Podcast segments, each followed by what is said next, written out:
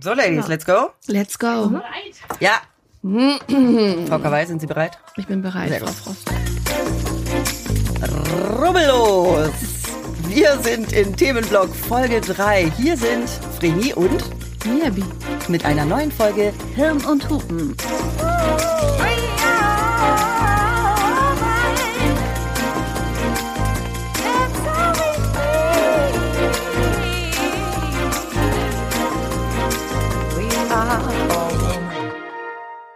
Mia. Hast du seit der letzten Folge deinen A-Punkt gefunden? Ähm, nein, ich habe es tatsächlich auch noch nicht versucht. Ich hatte auch keine Zeit. ja, verrückt. Wir haben gerade darüber gesprochen, also beziehungsweise ich habe jetzt noch groß äh, Töne gespuckt und gesagt, also zwei bis dreimal die Woche mindestens äh, masturbiere ich. Ich habe, seitdem wir gesprochen haben, es nicht mehr geschafft. Ja, interessant. Ich habe direkt danach, nach dem Studio, Ja. Habe ich gedacht, so, jetzt mal gucken. Und gestern, nachdem ich, äh, da kommen wir in der Community-Folge nochmal drauf, äh, Ja. habe ich eine Umfrage gemacht auf Instagram. Aber hast du da irgendwas Und war dann so inspiriert, äh, dass ich mal versucht habe, die Beine auszustrecken und dann die Beine aufzustellen und bin dann doch wieder in meine alte Position, den Schmetterling, zurückverfallen. Also wer jetzt noch nicht weiß, worüber wir sprechen, springt zurück zu Folge 1 aus dem Themenblock und Folge 2. Da haben wir mit Sexpertin Dr. Nadine Beck gesprochen, die uns unfassbar viele Ratschläge zum Thema Selbstbefriedigung gegeben hat und von ihrer grandiosen Vibrator- und Dildo-Kollektion erzählt hat. Ja, ich werde den A-Punkt auf jeden Fall auch nochmal suchen. Das war jetzt irgendwie busy Tage und ähm, ich hatte einmal Cybersex, das musste dann reichen. Siehste? Mhm. Na dann. Diese Woche machen wir mit einem ganz spannenden Thema weiter. Es ist unsere Promi-Folge und wir freuen uns sehr, dass wir das Thema weibliche Lust und Befriedigung nochmal aus einer ganz anderen Perspektive beleuchten. Heute haben wir Christina Vogel zu Gast und wer sie noch nicht kennt, der hat was verpasst. Hallo Christina. Hallo, Christina. Christina, du bist ehemalige Bahnradsportlerin und zweifache Olympiasiegerin und von Beruf eigentlich Polizeihauptmeisterin der Bundespolizei. Außerdem bist du 17-fache Weltmeisterin und damit die bis dato erfolgreichste Radsportlerin. Und jetzt äh, kommen wir zum Punkt für heute. Du hattest furchtbarerweise gleich zwei schwere Unfälle während deiner Radsportkarriere. Einen im Jahr 2009, da wurdest du von einem Auto erfasst und hast schwere Brüche und Verletzungen erlitten. Und 2018 bist du beim Training mit einem anderen Fahrer in der Bahn kollidiert.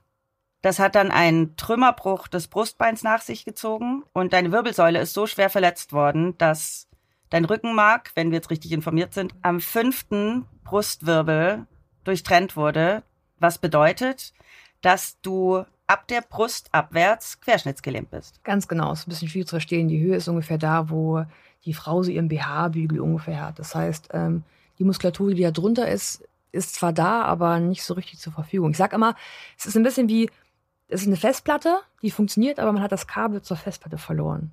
Also Oh. es geht, aber es geht, aber es geht nicht. So, ich glaube, das kann man ganz gut dann vielleicht nachvollziehen, wie sich so eine Querschnittslähmung ungefähr anfühlt.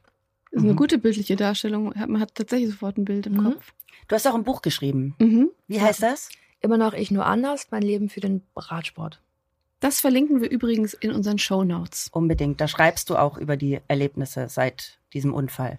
Ja, über alles. Ähm, natürlich, wie ich geworden bin, wie ich bin. Ähm, manche sagen mir, ich bin vielleicht ein bisschen resilient.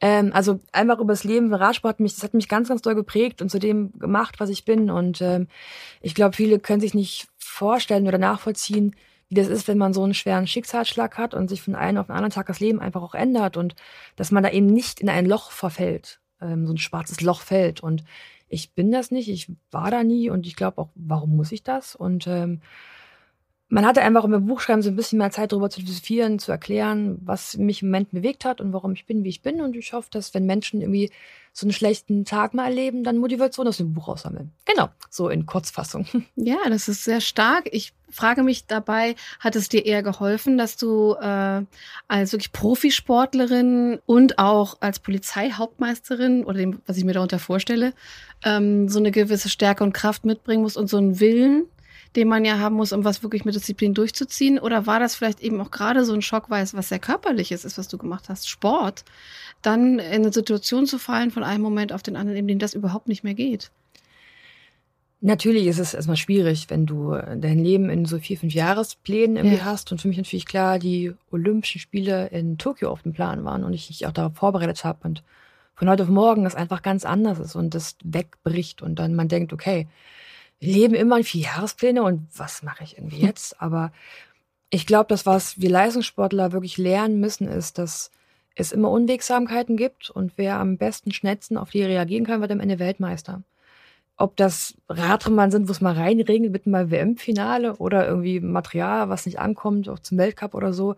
Training läuft nicht jeden Tag perfekt, auch wenn man es gern hätte. Also man weiß, dass man hart trainieren muss, aber auf diese Unwegsamkeiten sich immer abstimmen muss. Ich sag immer, mit den Unberechenbaren rechnen mhm. und dann wird man am Ende Weltmeister. Und ich glaube, das ist, was man wie im Alltag aber auch ganz doll hilft, weil dieser Unfall war eine Unwegsamkeit und ich kann einfach gucken, wie ich Weltmeisterin im Leben werde, so und ähm, probiere einfach Beste draus zu machen. Super schöner Gedanke. Du hast gerade gesagt, du bist in kein Loch gefallen. Willst du uns mal so die Situation schildern nach dem Unfall und wie du dann ja quasi neu leben lernen musstest? Ich glaube, von Anfang an war eigentlich das ganz Gute, dass ich das schon ganz früh wusste. Also, wie gesagt, ich bin in jemand mit über 60 km/h reingecrashed und es ist ja wie, wenn man gegen einen, ja, stehen wie Gegenstand fährt oder gegen einen Baum fährt im Auto. Was ähm, war denn eigentlich mit der anderen Person? Es gibt auf der Radrennbahn so ein paar ungeschriebene Regeln und ähm, er stand dort, wo er hätte eigentlich nicht stehen dürfen. Ich konnte ihn nicht sehen und bin frontal rein. Und ähm, ihm ist zum Glück nichts passiert. Gar nichts. Also er war da zwar beim Röntgen, weil er Angst hatte, vielleicht eine Hand gebrochen zu sein, Krass. aber er hatte zum Glück gar nichts. Ich habe dann alles abgefedert. Und als ich dann so auf der Radrennbahn da kurz war ein paar Sekunden ohnmächtig, als ich dann wieder da wach wurde, wusste ich eigentlich sofort, dass, es hier, dass hier irgendwas nicht stimmt. Und hier gibt es nämlich immer so einen sehr prägnanten Moment, als ich auf der Radrennbahn da liegen wach wurde. Und was wir Radsport zuerst machen, ist den Helm absetzen und die Schuhe ausziehen, weil die Schuhe halt sehr eng sind, sehr maßangefertigt sind. Muss ja die ganze Kraft und Energie muss ja aufs Fahrrad gehen. Ich meine, wir haben auf der Bahn Geschwindigkeiten von über 70 km/h, wir Frauen, Männer über 80 km/h und das muss ja irgendwo hin. Und ich erkläre halt eben noch, wie meine Schuhe zu öffnen sind war noch gar nicht fertig und merke halt, wie die Schuhe so meinen Körper verließen. Also die Schuhe gingen weg von meinem Körper und ich merkte es gar nicht. Und mhm. von dann wusste ich sofort, das mit Laufen, das ist nicht mehr. in dann, der Sekunde? In der Sekunde. Ich, ich wusste, das war's. Oh ist vielleicht Fluch und Segen als Leistungssport ist zugleich, dass man sich ja schon sehr, sehr reflektieren kann, ja. sehr gut in seinen Körper reinhören kann. Und für mich war von vornherein klar, das war's. Und im nächsten Moment war auch klar, dass egal was hier passiert ist, dass es so schwerwiegend sein wird, dass ich keine Kraft mehr hab, habe, zum Leistungssport zu gehen. Klar, fürs Fahrradfahren braucht man Beine. Das geht nicht mehr. Oder fürs Bahnrad, Bahnradsport gibt's nur, auch paralympisch, aber nur Disziplin mit Beinen im Prinzip. Und für mich war es dann einfach Punkt Null, also Point Zero. Und von jetzt an kann ich entscheiden, wie es weitergeht. Klingt vielleicht sehr sehr kühl vielleicht auch. Und aber ich bin, ich bin immer so eine, was was angeht, immer so eine ganz, wie sagt man das, so negativ eingestellte, pessimistische Opti-Realistin. Also ich bin eine pessimistische, eine pessimistische Opti-Realistin. Opti-Realistin.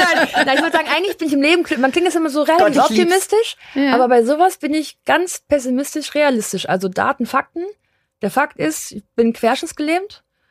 Man sagt mir, ähm, ich werde irgendwann mal selbstständig leben können. Ich muss nur sehr dran hart arbeiten. Okay, ist nächster Fakt. Also go for it. Mhm. Also so, eigentlich ähm, pragmatisch. Ähm, pragmatisch vielleicht, ja, ja, Das ist nicht unbedingt was Schlechtes. Ja, ja, es kommt ne? an, was man draus ja, macht. So, ja, genau. genau. Und ähm, da war für mich klar, das ist, das ist meine linke rechte, linke rechte Flanke. Ich kann das machen. Ähm, dann googelt man ja auch so, was so Gott und die Welt macht und was andere Menschen mit Querschnitt immer auch so alles können. denkt man so, naja, so schlecht ist er eigentlich gar nicht, nicht, ne? Und jetzt sage ich immer, ich habe meinen Stuhl immer dabei, ich muss halt nie stehen. Das ist auch nicht so schlecht. Sehr und lösungsorientiert auch, oder? Ja. Absolut. Und Mia und ich haben, glaube ich, durch die Freundschaft mit dir auch viel gelernt über mhm. Menschen im Rollstuhl. Ähm, uns fällt im Alltag oft gar nicht auf. Man denkt immer so, hey, es gibt doch überall Aufzüge und sonst was. Und ich glaube, erst durch die Freundschaft oder engeren Kontakt mit jemandem im Rollstuhl lernst du, wie wenig behindertenfreundlich und barrierefrei unsere ja, unser Alltag wirklich ja. ist. Dass ja. man dich zu einem Event einlädt und dann erst feststellt, es geht gar nicht, es ist gar nicht barrierefrei, ja. was man geplant hat. Und es fällt einem natürlich sonst nicht auf. Und dann ist man ganz beschämt. Oder ähm, wir waren auch zusammen mal auf einem Event mhm. und da gab es so eine lange Auffahrt die äh, mit so äh, Holpersteinen. Ganz krassen Kopfsteinpflaster, ne? Und Kopfstein und äh, weiß nicht was. Und da vorne war so ein, kannst du mal ganz eigentlich gar nicht vorwerfen, aber so ein eher simpler Security-Mann, dem man selbst, als man gesagt hat, also wir sind hier auch mit Rollstuhl, das funktioniert so nicht, meinte, wir können da trotzdem nicht mit dem Auto rauffahren. Ja, gut, der macht halt, der kriegt halt, wenn jemandem sagt, so ist es, und Ja, der muss halt sich auch an die genau. Regeln halten, klar. also dem, ne? dem will man es auch nicht vorwerfen, Ja, aber dann aber- mussten wir eigentlich auch erstmal woanders parken, den äh, Rollstuhl aufbauen, dann die Straße runter im Wald und dann halb diesen Weg runter, bis uns mal jemand entgegenkam, der dann meinte, nee, so ist es natürlich nicht gedacht und wir Mhm. können dann doch irgendwie vor, Ja, ja. wo du denkst. Himmel. Wieder Ja. zurück eingeladen, dann könnt man vorfahren. Ja, ne? genau. Ich habe heute zum Beispiel auch, als wir ins Studio gegangen sind, geguckt, wie hoch ist die Klingel? Ja. Wie hoch sind die Klingeln angebracht? Also Super sowas hätte hoch ich, hier, ja. hätte ich, ja, oder? Die sind Super relativ hoch, hoch, ja. angebracht. Habe ich schon äh, mir gedacht, ob du da hinkommst, aber es ging dann. Ich, zum Glück war Mia wieder. Ja, also genau. ich, ähm, Wir haben uns vor der Tür ja, getroffen. Genau. Ja. Stimmt, ja. ihr habt euch ja unten direkt Ich getroffen. musste nicht klettern oder so. Oh Mann. Aber wir finden es so toll, dass du mit uns ähm, zu unserem Themenblock Rubbellos sprichst. Ich habe hier mal noch ein paar Side Facts zum Thema Behinderung und Sexualität. Denn wir haben recherchiert, je nach Art der Behinderung, Verletzung oder Querschnittslähmung kann sich das ganz unterschiedlich auf die Sexualfunktion auswirken. Zum einen kann die Lubrikation der Vagina ausbleiben, also dass die äh, Vagina feucht wird. Dann die Sensibilität unterhalb des Lähmungsniveaus, also bei dir unterhalb dem äh, Brustwirbel, also äh, der Brust, Brustwirbel. genau, ja. Und die Orgasmusfähigkeit können eingeschränkt sein. Aber eine Verletzung des Rückenmarks muss keinen Einfluss haben auf Fruchtbarkeit und Empfängnis. Was sich ja auch immer ganz viele fragen. Können Menschen mit Querschnittslähmung überhaupt schwanger werden? Ja. Das ist so eine der meistgestellten Fragen so im Fahrstuhl. Wirklich? Mit der mit wildfremden Ist Menschen nicht so. dein doch, doch, Ernst. doch, doch, doch. Also so Topfrage ist eins, so geht da noch was? Ja, geht halt nix. Und die nächste Frage von wildfremden Menschen ist natürlich immer, ob ich noch Kinder kriegen kann oder nicht. Entschuldigung, das muss ich mal ganz kurz nochmal wiederholen. Du, du fährst, du gehst in den Mhm. Fahrstuhl rein, da stehen Mhm. fremde Menschen, sehen dich im Fahrstuhl Mhm. und fragen dann, "Hä, geht da noch was? Mhm. Und dann, und äh, Kinder kriegen? Mhm. Wirklich? Ja. Ja. Ja. Jetzt bin ich gerade ein bisschen sprachlos. Mhm, ich auch. Naja, so ist es halt, ne? Also ich verstehe natürlich ähm, schon, schon die Frage und drum ja auch diese, ne, den Podcast heute auch, dass ähm, man Menschen mit Behinderung die Sexualität eigentlich total abspricht, dass es nicht funktioniert, dass Menschen mit Behinderung Sex haben, das funktioniert, also das geht ja nicht. Ähm, und natürlich noch gar nicht, dass das überhaupt auch klappt. Wenn man keinen Sex hat, kann man keine Kinder kriegen.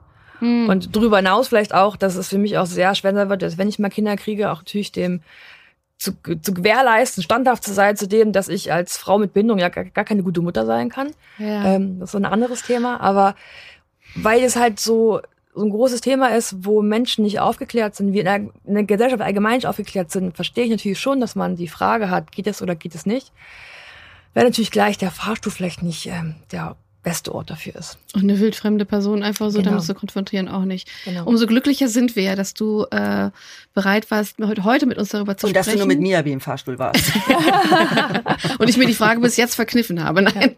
Aber das ist vielleicht eben auch genau der Punkt, warum wir es so schön und wichtig finden, dass du heute hier bist, um über diese Themen mal zu sprechen.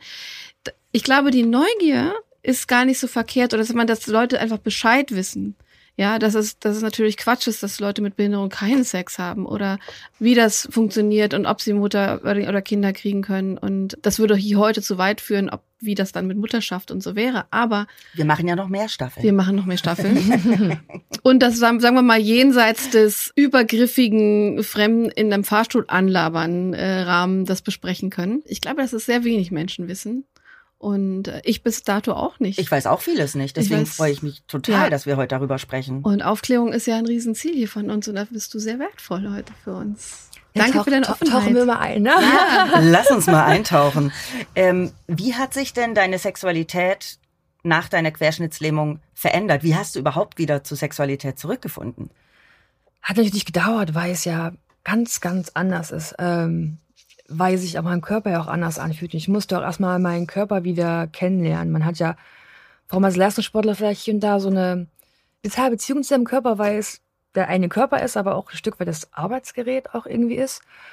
Und man kennt ihn und fühlt ihn und weiß natürlich genau, wenn es zwickt und piekt, was das irgendwie so auch ist. Und ähm, dann, wenn auf einmal so die Sensibilität des, des Körpers fehlt, dann muss man erstmal sich kennenlernen. Ich weiß noch, dass es die ersten Momente so war, als mein Partner so die Hand auf meinen Oberschenkel gelegt hat, mich gestreichelt hat, dachte ich immer, ja, warum machst du das überhaupt? Ich fühle ja gar nichts. Mhm. Mhm. Mittlerweile fühle ich es zwar nicht, aber wenn ich das weiß, ist es dann doch sehr angenehm und ne, ist, eine schöne, ist eine schöne Geste. Ist eine schöne Geste, mhm. ja. Ähm, aber hat natürlich auch der Zeit gedauert, erstmal so zu mir zurückzufinden. Ne? Auch ich sage immer, dieses Wissen, was einem steht oder was, wie man sich schön findet, ist so ein Beispiel dafür, wie man mit dem Körper klarkommt und halt es auch möchte und ja. so. Und das hat gedauert. Und ähm, dann war natürlich am Anfang auch der Punkt, wo ich dann festgestellt habe, dass ich keinen Orgasmus mehr bekomme.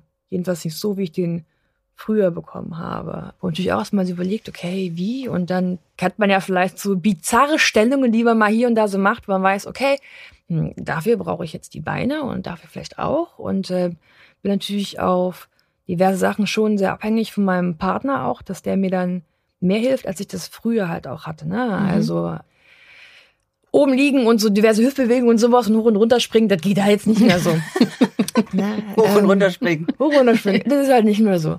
Und von daher war es halt viel erstmal sich selber kennenlernen, Situationen kennenlernen und dann sich so nach und nach eintauchen. Und ähm, es ist für uns immer noch ein neuer Prozess zu feststellen, wie es sich für uns richtig anfühlt. Mein Partner und ich sind beide nicht so die Kommunikativen so gewesen, die so mhm. gerne drüber gesprochen haben. Mussten wir jetzt aber auch ganz auf einmal. Und es ist natürlich auch eine Überwindungssache. Ich bin mit meinem Partner jetzt 17 Jahre zusammen, aber trotzdem ist es immer noch so ein Thema, wo man nicht so gern drüber redet irgendwie auch, ne? So lieber mit Freundinnen, mhm. bloß nicht mit dem eigenen Partner. Ja. Für ihn muss das ja auch, wie für dich, eine enorme Umstellung gewesen sein. Wahrscheinlich hat er auch, also ich könnte mir vorstellen, dass ich auch erstmal Angst hätte, jemanden dann anzufassen oder auch zu sagen, ist das jetzt überhaupt noch okay? Was mhm. darf ich überhaupt noch tun? Ja. War das bei euch auch so? Na klar, ich glaube, bei auch so Momente gehabt, wo, also ich mag es, ich habe festgestellt, dass ich an manchen Punkten sehr sensibler geworden bin, als ich es früher bin. Ähm, so jetzt Hals oder Nacken oder sowas zum Beispiel auch. Und dann ist mir ja so kurz vorm Finish. Und ich denke mir so, ja, aber warum küsst du mich da nicht mehr? Und so, du weißt doch, ich merke dir jetzt nichts mehr. Ist doch irgendwie blöd jetzt. Mhm. Ne? So, warum vergisst du mich jetzt auf einmal? Ähm, natürlich klar, wenn er kurz vor der Ekstase ist, ähm, dann gehen natürlich auch andere Momente mit rum. Man merkt auch, dass er sich halt ganz viel auf einstellen muss, ich mich auch ganz gut auf einstellen muss auf neue Sachen und ähm, es ist halt nicht leicht, auch das zu, zu finden, was einem gefällt und was sich für beide auch ein Stück weit richtig anfühlt. Und ähm, sag ja, ich bin jetzt seit vier Jahren im Rollstuhl und ähm, man guckt immer noch so, wie man das, ne, wie es für einen halt taugt und nicht taugt. Ach du, ich habe jetzt mit 40 Jahren gemerkt, dass ich irgendwie meine ganze Sexualität nochmal irgendwie neu kennenlernen will. Ich glaube, das ist auch so ein, so ein ewiger Prozess, natürlich nicht vergleichbar, aber ich glaube, vier Jahre sind da auch einfach nix. Also ich bin ja auch in einer Langzeitbeziehung und ähm, wir alle wissen, in einer Langzeitbeziehung hast du auch nicht mehr wöchentlich Sex. Also da muss es auch irgendwie alles passen und da hast du vielleicht auch nicht monatlich Sex. Das wird auch ein Thema sein, was wir hier nochmal besprechen werden irgendwann. Es ist ja jedes Mal wieder ein neues Kennenlernen, wenn man miteinander Sex hat. Also das da kann man jedes Mal wieder neue Sachen rausfinden. Ist es. Und bei mir war ja früher auch so, dass ich halt, also ich bin, glaube ich, sehr, sehr emanzipiert mit so allen Sachen und will nirgendwo Hilfe haben und alles alleine machen können am liebsten. Aber da ist es schon so, dass ich ja ein Stück weit mich manchmal vielleicht auch ohnmächtig und abhängig mhm. fühle, weil ich natürlich schon darauf angewiesen bin, dass mich ja mich bei manchen Situationen und Positionen wie auch immer auch da schon so hinschiebt, wo ich hingehöre so ein bisschen. Und wenn ich bei mir bin und im Bett rumrutsche, weil ich mir die Hose anziehen möchte und Co., ist es ja nicht schlimm, da habe ich Zeit, dann ne, passt das. Aber da will ich ja auch nicht sexy wirken und irgendwie so ne, stark und schön und attraktiv und so. Da ruppe ich halt im Bett halt rum und ziehe mir die Hose an oder mache halt irgendwas. Aber in der Situation will man ja schon ja.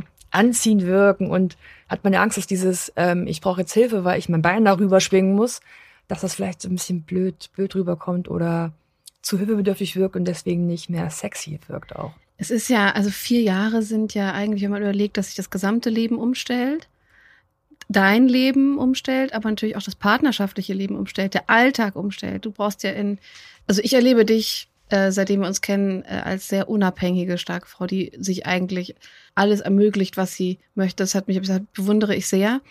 Aber natürlich im Alltag, in allem, ihr baut ja auch ein Haus, wenn ich das sagen darf, ja. das baut ihr mit Sicherheit auch so, dass du da so frei wie möglich und unabhängig wie möglich sein kannst. Und dann gibt es halt den Part der Sexualität in der Partnerschaft. Ich kann mir vorstellen, in der ersten Zeit musstest du dich mit dir auseinandersetzen, wie es dir geht mit deinem Leben, dann wie ihr euren Alltag, euer Leben, eure Partnerschaft äh, weiterführen könnt, wie du arbeiten kannst und dann im nächsten Schritt ja auch deine Karriere. Du machst ja jetzt auch immer noch eine fantastische Karriere. Du trainierst und du bist bei der Polizei auch in einer höheren Position und machst da ja auch Trainings und du bist als Botschafter Botschafterin unterwegs. Das heißt, du hast einen vollen Schedule und gleichzeitig, und das ist ja schon alleine, finde ich, mit Nichtbehinderung ziemlich challenging als Paar. Und jetzt, so wie du dich siehst, oder das kann ich gut nachvollziehen, man, du nimmst dich vollkommen zurecht als starke Frau vor, dann möchtest du nicht in der Situation, in der du sexy sein willst, in der du verführen willst, irgendwie sagen, du musst mich mal umdrehen oder nimm mal mein ja. Bein. Das kann ich ja. sehr gut nachvollziehen. Ja. Und dass das auch nicht so leicht ist zu lernen, gerade wenn ihr kommunikativ euch da auch erst finden müsst. Ich glaube, es ist aber auch elementar wahrscheinlich für eure Sexualität, dass, dass man da das eben äußern kann. Du bist nicht auf den Mund gefallen. Ich denke, du kannst gut sagen, wer du willst, aber das ist eine andere Situation, ja, oder? Total, total anders, ja. Also ja. ganz, ganz anders. Sag sonst ja, da sage ich gerne, wo mir die Schnauze nachsteht und so, aber da war vielleicht auch, weil wir vorher nicht so kommunikativ in der Sexszene so waren, ja. ähm, ist es für uns da, da auch nochmal ganz neu, dass ich halt dass wir reden müssen, ganz ja. einfach, weil ich anders als früher na, nicht durch Orgasmus und Co. sagen kann, mir gefällt das, was du da gerade gemacht hast. Ich muss das ja ganz anders kommunizieren, ihm zeigen, das ist, das gefällt mir, das passt so und ähm, es ist für dich auch, ne, auch irgendwie schön attraktiv in der Sekunde halt dann. Mal so rein technisch. Friedchen, du bist da unser Faktenschweinchen. Mhm. Ich habe tatsächlich zum Thema Orgasmus auch noch eine Side Note. Und da hätten wir auf jeden Fall eine Frage, wie du das erlebst. Ja, ich sag erstmal, was wir mhm. recherchiert haben. Trotz einer verminderten oder fehlenden Sensibilität, nachdem die Querschnittslähmung eingetreten ist, verlieren viele betroffene Frauen nicht die Fähigkeit, auf sexuelle Stimulation mit rhythmischen Kontraktionen der Vagina zu reagieren. Das heißt, im Klartext, sie können einen Orgasmus haben. Aber diese Orgasmen können sich von den Orgasmen, die man zuvor erlebt hat, elementar unterscheiden und sozusagen eine neue Qualität aufweisen. Die nennt man dann Para-Orgasmen. Und das kann eine Kombi sein aus körperlichen Empfindungen, emotionalen Reaktionen, Erinnerungen, Fantasien und visuellen oder auditiven Stimulationen. Es ist quasi eine, ja, ganzheitliche Körpererfahrung, weil es nicht nur auf den Genitalbereich bezogen ist. Du hast jetzt gesagt, du kannst keinen Orgasmus mehr erleben. Woraus ziehst du deine Befriedigung?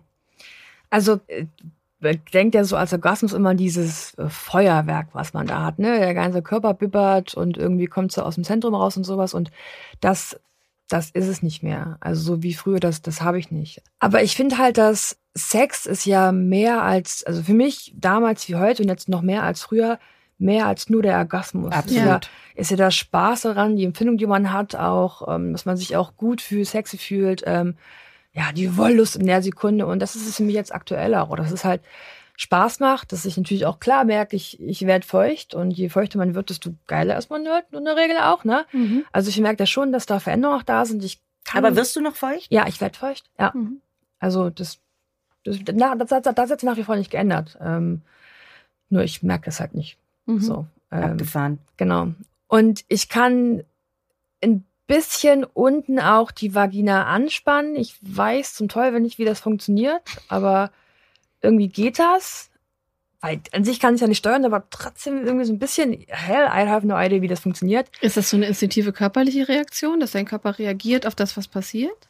Vielleicht? Ähm, ja, auch. Ähm, aber es ist ganz komisch, dass ich glaube, dass im, im Körper gibt es mehrere Systeme als nur das Rückenmark und dass man kognitiv dann trotzdem was steuern kann. Also ja. mhm. ähm, wenn ich mal groß muss, dann kann ich ein bisschen nachpressen. Mhm. Ähm, und so ist es dann mit der Vagina auch ein bisschen. Was nicht so wie früher, dass ich das richtig ansparen konnte, aber ähm, ein bisschen mitmachen vielleicht in einem mhm. ganz Minimalbereich. Also ganz, ich glaube, alles, was man jetzt im Kopf hat, ist viel zu groß, als das, was es tatsächlich auch ist. Aber es ist trotzdem ein bisschen Stimulation und von daher ist es für mich jetzt wirklich so ein ganz, ganz Körpergefühl aus, dass ich mich versuche auch einzulassen, sehr, sehr zu öffnen, jemanden gegenüber, mehr als ich das früher gemacht habe.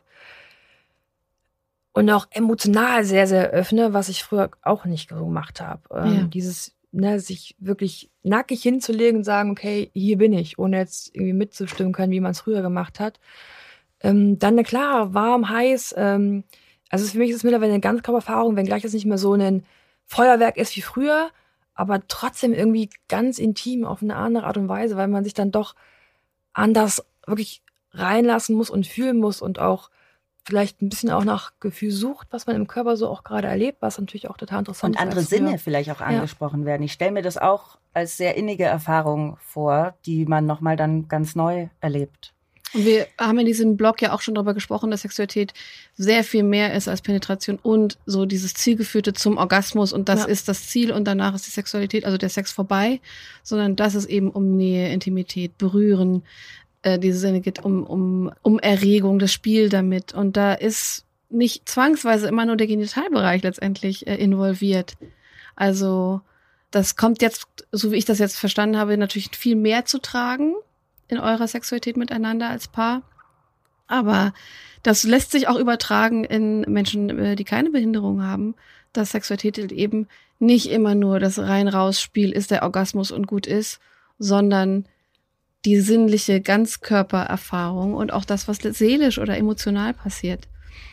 Ihr seid ja 17 Jahre ein Paar, hast du ja. gesagt, Michael? Das heißt, du musstest jetzt im Grunde auch nicht querschnittsgelähmt als Single irgendwie daten und sonst was. Das war vielleicht dann hilfreich. Hilfreich, oder? Ja. Oder doch, das ist, also ich denke mal, es ist hilfreich, als jemand neu kennenzulernen. Oder was, was würdest du denken, wenn du jetzt neu daten würdest? Also ich musste halt niemanden suchen, das ist ja. mal ganz hilfreich, ne? äh, da war jemand freiwillig da. ähm, ja, aber ich, also ich denke schon, dass es halt schwierig ist, weil ich natürlich schon, schon mitbekommen, dass Menschen mit Behinderung nicht so sexy sind. Ähm, ist vielleicht immer manchmal so. Wahrgenommen werden. Genau, vielleicht. wahrgenommen werden. Vielleicht ja. auch so, ähm, früher, also oder anders, als Frau im Social Media Bereich bekommt man noch hier und da mal so ein paar Dickpics geschickt, hier und mal, ganz ja. regelmäßig auch.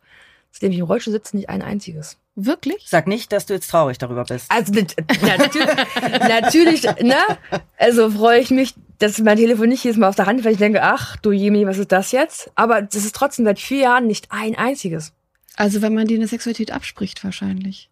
Ja, genau, das, ist so. Im Grunde ist das, ich meine, es ja. ist gut, dass du keins bekommst, weil genau, das aber, ist, aber es ist, es ist auf der anderen Seite ein Zeichen für dich, dass man dich äh, nicht als sexuelle Person genau, wahrnimmt. Genau, genau. Verstehe ich. Und das ist halt natürlich irgendwie komisch, weil ähm, man ja auch ähm, sexy wirken möchte und Co. Und naja, der Unterschied ist, die genau. kennen dich alle nicht. Ich finde dich super sexy. Ich erlebe dich auf Veranstaltungen, ich erlebe dich als Freundin. Das sind Menschen im Internet, die dir ein dummes Dickpick schicken. Ich, ja klar, aber es ist halt, es ist halt dummes Dickpick, klar. Ist, das, was es heißt, ist ja die eine Geschichte, das, wenn man sich machen sollte. Aber damals war das regelmäßig und mittlerweile gar nicht mehr. Heißt ja für mich aber auch, ich bin happy drüber, mal davon abgesehen, aber heißt aber auch, dass ähm, Männer jetzt nicht mehr das Verlangen haben, mir das schicken zu müssen. Ich glaube. Wie es halt früher der Fall war. Ja, ich glaube, das sage ich jetzt nicht, um nett zu sein, sondern ich glaube tatsächlich, dass es an was anderem liegt. Denn du bist eine sehr attraktive Frau. Und ich glaube, es ist weiterhin der Fall, dass sich Männer von dir angezogen fühlen. Vernünftige Männer schicken einfach keine Dickpics. Ganz aber genau. da, genau, ja. das, das, aber bei Dickpics geht es tatsächlich nicht um Sexualität. Es geht um Macht und sich praktisch über jemanden zu stellen. Und ich glaube, dass Männern, die sich tatsächlich genötigt fühlen, Dickpics zu verschicken, sogar eher eine Hemmschwelle haben. Mega nicht, guter Gedanke. Ja, nicht weil sie, ich sag's jetzt mal einfach, weil die nicht pimpern würden, ja, mhm. sondern das hatte mit dir relativ wenig zu tun, sondern sie sagen, äh, jetzt eine Frau mit Behinderung Sexualität, sonst irgendwas, äh, funktioniert das überhaupt? Und wie kommt das, wenn ich da jetzt ein Dickpick oder, oder hält, hält man mich dann für einen Fetisch oder, oder die, die, da kommt dann Nee, ich glaube, der denkt sich dann einfach wirklich so, nee, Mann, die sitzt im Rollstuhl, die kann ich jetzt nicht noch irgendwie äh, äh, quasi Macht ausüben oder sonst nee, was. Nee, an Mittler denke ich da nicht. Das glaube ich nicht, weil so, so empathisch sind die nicht. Sondern, also das kann natürlich auch sein, ja. Aber ich glaube, also nach meinem Empfinden ist die erste, ist so, dieser Mechanismus, den sie ja nicht hinterfragen, der bei ihnen passiert, der funktioniert da nicht. So, weil sie denken, weil sie denken nicht, auch die Christina Vogel, die würde ich ganz gern mal, oder die Vreni Frost und der schicke jetzt mal einen Dickpick, sondern die denken, das, wenn ich jetzt einen Dickpick schicke, das, das hat nicht diesen Effekt. Und das ist, das, ich schicke einer behinderten Frau kein Dickpick. So, das macht man nicht. Da kommt plötzlich so eine Art genau, von. Das meinte so, ich. Ach so, das meine ich. So, ja, ja. so, eine, so eine Schwelle, rüber, sonst, sonst ist es gleich irgendwie so was speziell. Ich glaube, dass dieses, dieses Machtgefüge zwischen Mann und Frau in dem Moment abgelenkt wird durch diesen Gedanken an die Behinderung. Deswegen lasst uns weg von diesen Dickpics. Ja, bitte unbedingt. Lass uns ja. festhalten, du bist ja. äh, eine super attraktive, sexy Frau. Das äh, stellen wir auch nicht zur Diskussion. Das ist, ich bin Faktenschweinchen Trini, ja. äh, das, ist, das ist ein Fakt. Äh, was mich aber interessiert ist, hast du neue erogene Zonen an dir entdeckt? Ja, total. Was denn? Ähm, also Hals und Nacken und so, das ist viel, viel, viel, also nicht erogener, ich spüre das viel krasser, als ich es früher Spüre gespürt habe. Ne? Also ich fand schon immer schön, wenn mein Partner mich da am Ohr kitzelt und leckt oder küsst oder knabbert, wie auch immer. Und jetzt ist das ähm, viel, viel intensiver geworden. Dass, wenn man rankommt, was, ah, es kitzelt. Ich krieg schon Gänsehaut ja. Das merke ich auch. Und natürlich das Streicheln in der Situation, also in dem, in dem Oberkörperbereich, wo ich das fühle, ist dann einfach in der Sekunde auch einfach viel intensiver geworden, als es früher ist, als wenn es Stück weit irgendwie ablenkt. Und ähm, klar, wie jetzt schon gesagt, auch die Bereiche, die ich auch nicht mehr spüre, aber trotzdem das von innen spüre, aus dem Innern heraus spüre, wenn Michael mich da ähm, streichelt, anfasst, ähm, packt, wie auch immer. Es ist dann, man spürt es zwar nicht, aber die man Tatsache, ist da dass trotzdem du wahr. berührt wirst. Genau. Mhm. Da kann, Ja. glaube ich, die Erinnerung auch ganz viel auslösen im, im Gehirn. Ja. Hast du dich früher regelmäßig selbst befriedigt? Ich war wie auf Trainingslager, klar, ja. ja. Was wollen wir machen, ne? Ja. Und machst du das heute immer noch? Mm-mm. Gar nicht mehr. Also klar, früher regelmäßig, man war ja auch viel weg. Und na, es ist halt auch so, Macht ne? halt auch Spaß. Macht halt Spaß, voll ist so, soll man machen, genau. Äh, war Langeweile, dann macht man halt mal schnell so, ne? Ähm, nein, aber mittlerweile seit vier Jahren überhaupt. Also klar, ich habe das in Anfangszeit mal probiert, ob es wirklich so ist, dass ich da nichts spüre, ob da jetzt wirklich kein Orgasmus kommt, dann wenn man es ja selber penetriert. Aber ich habe seitdem weder die Hand an meinen Vibrator gepackt, den tatsächlich eher auch weggeschmissen. Brauche ich nicht mehr, irgendwie weg damit. Und habe seitdem gar nicht, gar nicht, auch gar kein Verlangen danach gehabt, irgendwie dann selber selber der Hand anlegen zu müssen, weil ich denke, ja, ist eh vergeben irgendwie alleine. Ich will ja nicht für alle sprechen, vielleicht ist es bei anderen nach, dass, dass, dass sie es toll finden und auch selber machen, aber in meinem Fall gar, gar nicht mal noch kein, kein Verlangen dazu, das irgendwie zu probieren, zu machen. Das ist mit Sicherheit auch unterschiedlich. Ne? Ich Ja, meine, es gibt ja so viele Formen der Lähmung und ähm, wie Ja. sich das ausdrücken kann und wie das jeder, jede, jeder für sich ausmacht. Aber sagen wir mal so, in, dem, in Form der Selbstliebe, äh, Solo-Sex, dass du sagst, okay, ich bin nicht orgasmusorientiert, aber das, wo, wo ich was spüre, mich selber noch zu spüren, mich selber anzufassen, ist das ein Thema für dich? Das ist ganz komisch, seitdem, seitdem auch gar nicht mehr Mhm. so. Klar, früher hat man das gemacht und natürlich auch sich schön gefunden und sind natürlich auch super schöne Gefühle, Momente, die man sich selber auch kreiert, ähm, wenn man sich selber zum Orgasmus bringt. Aber für mich ist das so völlig, völlig fern. Fliegt das daran, dass es noch für mich so frisch ist nach vier Jahren Mhm. irgendwie auch, sich mich da selber anzufassen. Ich habe mittlerweile keine Angst davor, mich anzufassen und ähm, natürlich auch schön, wenn man sich dann manchmal da sitzt, irgendwie auch so selber streichelt, aber nicht im Sinne von, ich will jetzt irgendein sexuelles Gefühl daraus nehmen, sondern eigentlich eher nur, weil es halt gerade schön ist, wenn man sich da gerade überkitzelt oder sowas auch. Ja. Von daher habe ich da seit knapp vier Jahren überhaupt keine Ansprüche, Ambitionen da, ähm, so ein Gefühl für mich selber, selber zu kreieren, ganz einfach. Ich weiß nicht, ob das morgen kommt, dann ist es halt so. Das, ähm, Vier Jahre sind auch wirklich ja. noch keine Ja. Zeit. Und ich kann mir vorstellen, das ist wirklich jetzt nur meine Gedanken, weil ich stecke nicht drin, dass vier Jahre auch keine Zeit sind mit diesem komplett neuen Körpergefühl, jenseits von Sexualität. Also die eigene Wahrnehmung. Ich meine, das ist ja nochmal was Neues, dass, dass du nichts mehr spürst, aber auch dich selbst von außen zu berühren, ist ja dann nochmal auch, auch ganz anders. Also gar nicht sexuell, ne? Sondern Ja. dass du ab und Brust abwärts kein Gefühl hast und dich eigentlich von außen. Du spürst also deine Hände, Ja. aber nicht das Bein, ne? Ja. Und das, das, daran muss man sich, glaube ich, auch gewöhnen, mal abgesehen vom Umgang und dass du dich bewegen und anziehen und, und alles machen kannst. Ich kann mir vorstellen, dass es da sehr viel mehr Zeit braucht, bis man dann überhaupt den nächsten Schritt geht, den Körper sinnlich ähm, oder sexuell zu, zu berühren und ähm, mit diesen Empfindungen auseinanderzusetzen, die weniger vom Alltag her rühren, sondern von, sagen wir mal, aus der Lust heraus oder so. ist ja, glaube ich, auch dieser ganze große Punkt Selbstliebe und wie weit sind wir da, ne? Und Mhm. ähm, bin auch ganz dankbar über so einen Podcast wie hier, dass man einfach sich erlauben, auch mal das mal drüber zu sprechen, ne? Dass ähm, Selbstliebe weder arrogant noch peinlich ist oder sowas. Einfach Ja. auch, dass es halt immer ein Punkt ist auch, wie weit bin ich gerade dran, meinen Körper so anzuerkennen, wie er gerade auch ist. Ähm, manche sind schneller, manche sind weniger schnell. Für mich ist Orgasmus, Sex, wie auch immer, auch ein Punkt davon, wie liebe ich mich und wie respektiere ich mich einfach auch. Wie, wie will ich mich ähm, auch fühlen, Ja. tatsächlich. Ähm, klar, früher ganz andere Beziehung zu mir und meinem Körper, als ich das jetzt einfach auch habe. Und es ist schon so, dass ich dann trotzdem manchmal, ich habe auch sehr, sehr schöne Träume, öfter mal, regelmäßig. Schöne Mm. Träume. Das kommt dann mehr vor, als es früher so gekommen ist. Bist du in deinen auch. Träumen äh, nicht querschnittsgelähmt?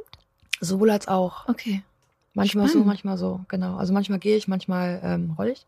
Ja. Und die Sexträume, die gibt's mehr als früher und die sind natürlich auch dann äh, schön und freuen sich. Und ich wach dann hier und da auch mal auch feucht auf, tatsächlich auch. Habe ich früher nicht so gehabt. Aber man merkt ja schon, dass ich nach und nach mich mit meinem Körper mehr auseinandersetze und ähm, guck, wo ich dahin möchte, will, kann und ähm, auch nach und nach mich selber akzeptieren lerne, was ja aber bei jedem gleich ist. Hat jetzt Ja. nichts mit Behinderung zu tun oder nicht, ist ja, Ja. glaube ich, bei, bei jedem dasselbe auch zu lernen. Ja, Selbstliebe zur, nee, Liebe zur Selbstliebe oder so sagt man auch so, ne? Ja. Ja, das, wir haben darüber schon gesprochen, auch das ist ein wichtiger Aspekt, das gerade bei uns auch Frauen, aber generell, dass je älter man wird, man ja, und wenn man, je mehr man reift, sich immer mehr mit der eigenen Lust, dem eigenen Körper auseinandersetzt, teilweise Frieden mit Dingen schließt, die einen auch in der Sexualität unfrei gemacht haben oder machen können. Und dass es halt eine Reise ist. Also wir beide haben unsere Reise nicht abgeschlossen. Wäre Und- schlimm, oder? Ja, das bin noch schlimm. mit ganz, ganz vielen Koffern unterwegs, ich sag's Genau, euch. und das ist, äh, da hat aber jeder sein eigenes Tempo und so und ähm, das ist fein.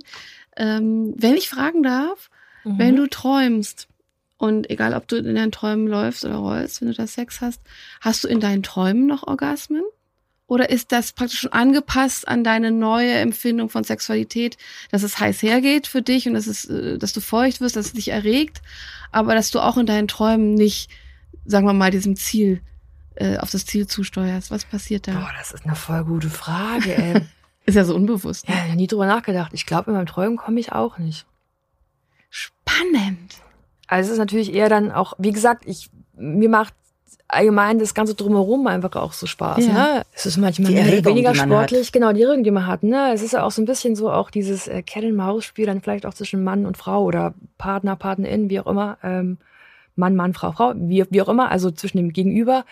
Ne, dieses auch ein bisschen, na klar, auch dominieren, wer, wer ist Mhm. devoter, wer dominiert es ein bisschen mehr. Ähm, ist auch so dieses, ne, Cat-and-Maus-Spiel, das man da quasi auch hat und so. Und ähm, das ist, dass ich dann darüber auch eher auch träume, wie ich das so mach, machen würde jetzt am liebsten, wie ich es gemacht habe halt auch, wo ich gern angefasst wollen würde. Ähm, ja, so ein kleiner Softporno im, im Kopf.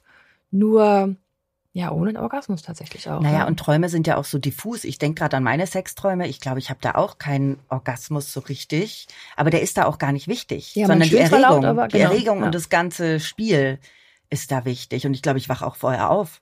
Ja? Also ich glaube, ich wach, ja, voll oft wache ich auf, bevor ich fertig geträumt hätte eigentlich.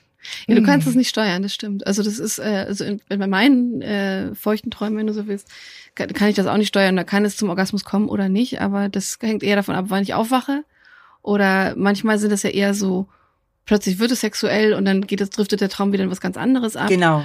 Aber es kann schon Orgasmen vorkommen, aber ich finde diesen Gedankengang spannend, dass wenn man im, im äh, wachen Leben keine Orgasmen in der Sexualität mehr eingebunden hat, ob die überhaupt, äh, ob die vielleicht Ja, deswegen ja. gerade in den Träumen vorkommen oder sich das im Grunde auch anpasst. Das Unterbewusstsein passt sich der neuen Lebensrealität an. Das finde ich interessant. Verrückt ist der Körper manchmal, ne? Ja, und die Psyche, und die Geist, ja. Psychologie, ne? Und, und wie viel Psychologie Sex also äh, ist und ha- beinhaltet. Das Ja. ist ja etwas, was uns auch stark antörnt, ne? Was das Spiel. das Spiel ist es ja am Ende halt immer, ne? So, also, sag halt, das, ne? Das Spiel drumherum zwischen Personen. Personen. Personen. Ich habe mal äh, noch eine Frage zu, ja, wir nennen es jetzt mal Nebenwirkungen. Es kann nämlich zum Beispiel passieren, dass durch sexuelle Erregung eine Spastik in den gelähmten Körperstellen auftritt oder auch eine sogenannte autonome Dysreflexie, also eine querschnittsbedingte unkontrollierte Ausschüttung von Stresshormonen, was wiederum zu einem lebensbedrohlichen Blutdruck führen kann. Und häufigster Auslöser in circa 80 Prozent der Fälle sind Blasenprobleme. Hattest du schon mal solche Nebenwirkungen? Also es klingt ja so, als wenn Sex gefährlich wäre, ne? Oh Gott. Ja, ich wollte gerade sagen, Oh zu Gott. Risiken und Nebenwirkungen äh, Ja, fragen ja. Sie bitte Ihren Sexualtherapeuten. Oh Gottes Willen. Äh, wir lassen uns alles sein jetzt hier. Nein, ähm, das ist ja, was ich vorhin sagte, dass ähm, so Querschnittslähmung so ein bisschen ist wie eine Festplatte, die noch funktioniert, aber das Kabel ist weg. Das heißt, ähm, ich habe Spastiken, manche haben das äh, unterschiedlicher, schwerer, manche nicht. Das heißt ja, Spastik ist eine un also von mir nicht gesteuerte Muskelzucken. Da zuckt Ja. mein Bein, mein, äh, mein Oberkörper manchmal einfach, auch ich kann es nicht steuern. Weder in, weder in der Intensität noch in der Dauer. Und das, das habe ich halt immer mal so regelmäßig auch. Und ähm, hier und da beim Sex auch ab und zu mal so im Fuß, im Bein, vielleicht so ganz leicht. Aber wenn ich es irgendwie steuern konnte, da so mir der Sache geholfen hätte, vielleicht. Ist bei mir im Fall aber so auch Spastiken sehr, sehr individuell. Ähm, aber dass ich da mal irgendwie Bluthochdruck habe oder sowas, Na, ich da glaub, das umkippen sehr, sehr kann, das ist natürlich, also das ist, das ist natürlich ganz, ganz verrückt. Aber klar, ich merke schon, dass, dass ich wärmer werde im Körper einfach auch. Man ist ja auch erregt. Das hat sich damals wie heute nicht, überhaupt nicht geändert. Ja, genau, Und, das ähm, habe ich auch, klar. Da wird einem ja, warm. Das, und genau, man wird warm, es wird schön, es wird kuschelig. Ähm, Ja. Klar, Spastik, meine Beine reagieren ab und zu mal mit, je nach, auch je nach Position. Es gibt natürlich gewisse äh, Positionen, Winkel meiner Beine, meiner Hüfte. Ähm, da blockiert man Spastik so ein bisschen. Die kommt dann, kann er gar nicht erst kommen. Wäre schön, wenn ich meine Beine immer ganz, ganz doll gestreckt habe, dann kann ich eine Spastik ein bisschen auslösen. Und ähm, wenn gerade meine Beine genommen werden, dann sind die ja angewinkelt normalerweise. Also kann man da, da habe ich da keine Spastik. Aber es ist sehr, sehr individuell. Würde mir toll, wenn es mir helfen würde irgendwie auch, oder? So. Ups da. Ups, was ist das denn? Du, solange alles angenehm bleibt, äh, sind wir da voll dabei. Ja, solange es nicht gefährlich wird. Lange, genau. Also, das beim, also gibt ja auch Menschen, denen tun Spastiken sehr, sehr weh. Sehr, Mhm. sehr weh. Müssen auch wirklich Medikamente nehmen, um das halt zu reduzieren. Glücklicherweise jetzt dreimal auf Holz. ähm, bleibt das auch so, dass es bei mir zwar nervt, unangenehm ist, aber nicht, nicht, nicht schmerzt oder so. Ja, Gott sei Dank. Vielleicht kann ich doch mal rüberflupsen, dann, wenn die Spastik so kommt oder so. Zack, Bein fliegt und dann los. Schätzlein sitzt dann schon mal. Genau. Ich kriege ja manchmal, wenn man so denkt, man ist ganz abenteuerlich und hat sich vorher irgendwie nicht wirklich gedehnt oder ist warm geworden, einfach auch mal einen Krampf irgendwo Mhm. oder so. Ja, ist gut, wenn man nichts aber- merkt, dann flupt es immer weiter. Ne? Ja, oder ich krieg Kopfschmerzen bei der Masturbation. Genau, Wirklich? weil du Das- zu stark anspannst anscheinend. Genau. Mhm. Verrückt. Verrückt, dann oder? ist es wirklich sehr auch, oder? Wenn du es so anspannst, dass du Kopfschmerzen kriegst. Ja. Ich weiß auch nicht, was da abgeht. Ja. Aber dazu habe ich in der Community-Folge noch ein paar Facts. Mhm. Gibt es irgendwas, wo du sagst, Mann, fuck, hätte ich das mal gemacht vor meinem Unfall? Oder sagst du, ich bereue überhaupt nichts und es ist jetzt so, wie es ist, es ist okay? Also jetzt rein sexuell. Nee, gar nicht. Also, Dass du ähm, sagst, so eine Sexorgie wäre mal geil gewesen. Oder aber die Frage ist, also das Sexorgie, ist das wirklich, also es mag Menschen geben, für die es geil ist, aber ist das wirklich geil? du, wenn es für dich nicht geil ist, ist es so. Also jeder mit jedem hoch und runter, links und rechts, das ist immer so eine Vorstellung, die man, die, die man hat, die so man durch Hollywood vielleicht hat und so, aber A, die wir eh nie kriegen, so, außer das klappt vielleicht einmal alle 20 Jahre oder sowas, weiß ich nicht. Äh, eigentlich ist das nur anstrengend, oder? So. Weiß ich nicht. Das macht Hollywood mit uns. Genau wie dass man jeden Tag Sex haben muss in der Beziehung. Das macht auch Hollywood mit uns. Und Hab ist- keine Zeit dafür. Gar- gar keine Zeit. 2023 sind noch Termine frei. gar keine Zeit. So, ähm, sind so lustige, romantische Fernsehvorstellungen, die man also wie hat, die eine, gar nicht mit der Realität irgendwie da übereinstimmen und so. Von daher, ich habe probiert, was ich probieren wollte als gehende Person. Jetzt probiere ich, was ich probieren möchte als rollende Person. Das ändert sich nicht. Ich traue dem halt nicht nach. Überhaupt nicht. Weder im Leistungssport ähm, noch im Leben. Ich habe gemacht, was ich cool fand, was ich auch privilegiert war, es gefunden zu haben, was ich sehr, sehr gut konnte, das Bahnradfahren. Und von daher mache ich die Welt nach wie vor, wie sie mir gefällt. Vorher wie früher auch. Und ähm, wenn ich jetzt mal Bock auf eine Sexorgie habe, ich lade euch gerne ein. Wir gucken mal. Ich guck Ne? zu, ja. Ja, wir Ich gucken komm dann mal. und Ich guck mach, mal. ich mach mit aus reiner Neugierde. Also ich, ich habe Fragen. Ja, Ich hab Und ich will, ich will, ich will das mal erleben. der Notizblock dann Ich bin dann mit dem, nee, du mit dem Notizblock Mhm. und ich bin mit dem Mikrofon daneben. Und Mhm. Wie wenn nehmen jetzt- direkt eine Podcast-Folge auf. Wenn Christina den Notizblock hat und du hast äh, das Mikro, Ich ja? hab das Mikro dabei. Mit wem habe ich dann Sex? Da, da wird schon jemand sein. Christina, danke für deine immer wieder inspirierende Ehrlichkeit. Dankeschön. Hättest du vielleicht noch irgendwelche Ratschläge für äh, andere Menschen mit Behinderung, ähm, die vielleicht noch ein bisschen mit sich hadern oder äh, sagen, ich bin bin kein Ich sexueller Mensch bin kein mehr. sexueller Mensch mehr, aber ich, ich war es vorher sehr stark oder ähm, egal. Also hättest du da irgendwelche Tipps äh, im Umgang? Ich glaube nicht nur für Menschen mit Behinderung, sondern allgemein, ne? dass wir Dinge auch einfach probieren müssen und uns den letzten Ruck geben müssen zu probieren. Es ist, ob das die Herausforderung ist, die so unwegsam groß erscheint, wenn wir aber einfach mal anfangen, dass dann Step on Step das immer kleiner wird. Und ich glaube, so ist es auch mit mir und ähm, meinem Leben oder Umgang mit Menschen mit Behinderung, jetzt mit Sex oder ohne Sex ja genauso, dass wir keine Angst haben müssen, Dinge mal zu probieren. Ja, wir können vielleicht fallen, Mhm. Wir können lernen, wieder aufzustehen. Und ich weiß ja vorher nicht, ob ich ob gefallen wäre oder nicht gefallen wäre. Und wenn es mir früher Spaß gemacht hat, dann finde ich jetzt auch auf alle Fälle irgendeinen Weg, wie es mir wieder Spaß machen kann. Es ist halt nur anders. Und um auch dieses Buch immer noch ich, nur Mhm. anders, hat ja auch ganz bewusst den Titel dazu, die Titel, den es trägt, dass die Welt sich immer auch verändert, die bleibt ja nicht stehen. Und ob das jetzt dann ein Rollstuhl ist und der Orgasmus, der damals so war und heute anders ist, ähm, ist ja trotzdem ein Stück weit immer noch da, nur halt eben anders. Und ähm, ich glaube, wir müssen uns mal trennen davon, dass immer alles perfekt sein muss und wie Mhm. so im Drehbuch in so einem Hollywood-Märchenschinken so, ne, alles immer perfekt und der, du kommst, da- der kommt danach gerannt und trägt dich auf Händen so ins Bett rein und sowas auf Rosenblättern. So ist die Realität einfach auch gar nicht. Klar, es ist manchmal vielleicht auch toll, dass es bei manchen vielleicht auch mal so ist und wenn nicht eine Hochzeitsnacht, dann vielleicht mal bitte genauso. ähm, aber wir machen uns immer so viel Druck und so große Vorstellungen, dass alles perfekt und optimal laufen muss. Und ich glaube, wenn wir uns einfach mal davon frei machen, uns mal rausgehen, mal trauen, dann stellen wir fest, dass wir A, mehr können, als wir uns zugetraut haben. Und ähm, dass wir zu jedem Problem, Thema, Stellung, Orgasmus auch schon einen Weg finden, wie wir es, wie wir es erreichen können. Absolut inspirierend und richtig. Und es Amen. gibt nicht nur den einen Weg Amen. zu allem, ne? Ja, viele Wege führen nach Rom, sagt man doch, oder? Viele So Wege führen nach Rom und äh, ob jetzt mit Behinderung oder nicht mit Behinderung, auch da gibt es keine Standards beim Sex, wie Sex auszusehen hat, wie Ja. Lust auszusehen hat, was einem Freude macht oder nicht. Whatever floats your boat. Yeah, baby. Ne? Und äh, ob mit oder ohne Orgasmus, ähm, Sex kann alles Mögliche sein. Und Sex kann auch selten stattfinden und kann auch täglich stattfinden und ist alles fein. Oder gar nicht stattfinden. Oder gar nicht stattfinden. Oder gar nicht. Alles okay. Wir haben es, das Leben ist wild und spannend. Und nehmt vor allem den Druck raus. Nicht nur beim Sex, generell. Generell. Wir nehmen jetzt auch den Druck raus. Vielen, vielen Dank. Danke. Ja, ich habe so viel lernen dürfen. Danke dir dafür. Nächstes Mal kommt die Community-Folge. Ja, wir hören eure Stimmen, eure Geschichten und wir sind immer jedes Mal so wahnsinnig gespannt darauf, was ihr uns zu berichten habt. Mhm, und da kommt einiges. Ja. So, uns geht wie immer einer ab bei der 5-Sterne-Bewertung. Empfehlt uns gerne weiter, bewertet uns. Und wir hören uns dann nächste Woche bei Hirn und Hupen. Der Community-Folge. Wir freuen uns auf euch Eure Vreni. und eure Mia.